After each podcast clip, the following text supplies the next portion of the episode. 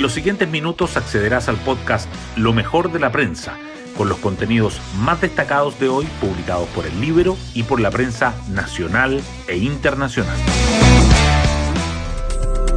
Muy buenos días, ¿cómo están? Soy Pía Orellana y hoy es lunes 17 de abril del 2023. Comienza una nueva semana y los hechos de violencia no dan tregua en el país. En medio del debate por las reglas del uso de la fuerza de las policías, ayer en la noche, a solo cuadras de la casa del presidente Boric, se produjo un nuevo ataque a balazos hacia carabineros. En el Congreso, en tanto, se avecina otro dolor de cabeza para la moneda cuando este martes se inicia la discusión de un sexto retiro de ahorros previsionales. La apuesta del oficialismo es retrasarlo y que se vote después de las elecciones del 7 de mayo. Hoy destacamos de la prensa. Aumenta la percepción de conflicto entre chilenos e inmigrantes. 71% cree que es un problema grande. Encuesta Bicentenario de la UC revela que el 82% de la ciudadanía percibe como excesiva la presencia de inmigrantes, aunque solo el 7% declara haber tenido siempre o casi siempre una mala experiencia con dicho grupo. Último sondeo de CADEM, en tanto, muestra que el 60% atribuye mayor inseguridad en el país a la llegada de delincuentes desde el extranjero. Los ingresos clandestinos sumaron 10.135 en el primer trimestre de 2023, según datos de la PDI. Juez invoca ley Nain Retamal y decreta prisión preventiva para imputado por disparar a carabineros.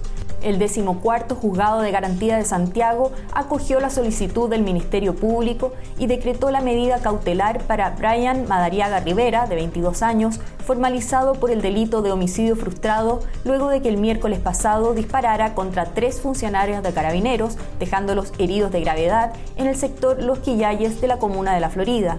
La pena probable para el imputado parte en 15 años y un día.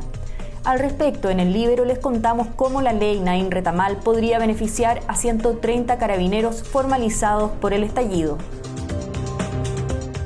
Alcaldes de 14 comunas de regiones plantean urgencias al plan Calles sin Violencia. Ediles de municipios fuera de la región metropolitana, incluidos en la primera etapa de la estrategia gubernamental, valoran la decisión, pero esperan que haya espacio para plantear al Ejecutivo las necesidades en materia de seguridad que tienen sus comunidades. El subsecretario de Interior, Manuel Monsalve, aclaró que no habrá distinción entre fronteras de comunas durante la persecución penal. Sexto retiro inicia tramitación mañana, pero se votaría después de elecciones. Seis mociones parlamentarias que buscan un nuevo rescate de ahorros previsionales esperan que mañana se cumpla la veda de un año para volver a discutir proyectos rechazados. La Comisión de Constitución, recargada de trabajo por la agenda de seguridad, solo le destinará una hora por semana a este tema. Informe advierte que la mitad de los afiliados quedaría sin saldo. Yo confío mucho en Iracy Hasler, dice Guillermo Tellier al defender a la alcaldesa de Santiago por el caso Sierra Bella. El presidente del Partido Comunista respaldó a la edil, militante de esa tienda, tras los cuestionamientos por la fallida compra de la clínica. También descartó vínculos con el ex jefe jurídico Jean-Pierre Chiffel, destituido por este caso. Metro supera por primera vez en validaciones a las micros y expertos lo atribuyen al alza de la evasión. Las validaciones en el tren urbano subieron de 359 millones en 2021 a 544 millones en 2022, mientras que en las micros aumentaron de 381 millones a 498 millones. Además, el subsidio al transporte público marcó un récord de 878 mil millones de pesos.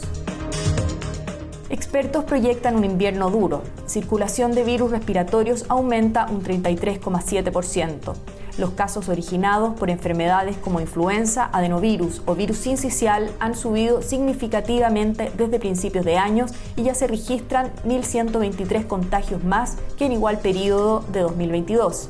Advierten presión sobre la red asistencial.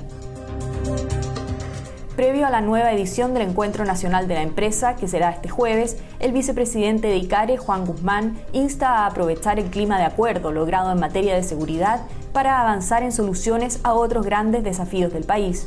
Las demandas de la sociedad no se han resuelto, dice.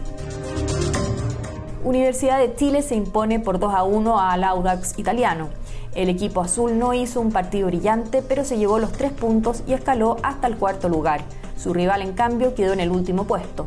En el otro partido de ayer, O'Higgins derrotó 1 a 0 a la calera. Más de 12.000 personas asistieron a la final del Campeonato Nacional de Rodeo en la Medialuna Monumental de Rancagua.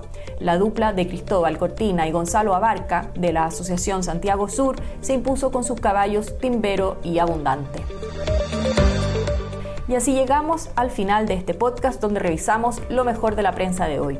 Yo me despido y espero que tengan un gran inicio de semana.